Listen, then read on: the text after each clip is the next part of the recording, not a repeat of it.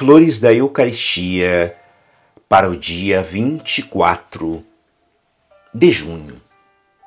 A finalidade da festa do Sagrado Coração é honrar, mais fervorosa e ardentemente, o amor de Jesus, sofrendo e instituindo o sacramento do seu corpo e sangue a fim de penetrar no íntimo da devoção para o coração de Jesus.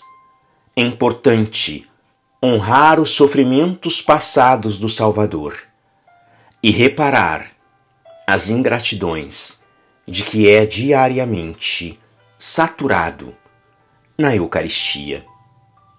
Quão profundas foram as dores do coração de Jesus. Todas as provações convergiram para ele. Foi cumulado de humilhações, ferido pelas mais revoltantes calúnias, que procuravam roubar-lhe a honra. Foi saciado de opróbrios e coberto de desprezos. Apesar de tudo isso, porém, ofereceu-se voluntariamente sem a mais leve queixa. Seu amor foi mais forte que a morte, e as torrentes da desolação não conseguiram arrefecer-lhe o ardor.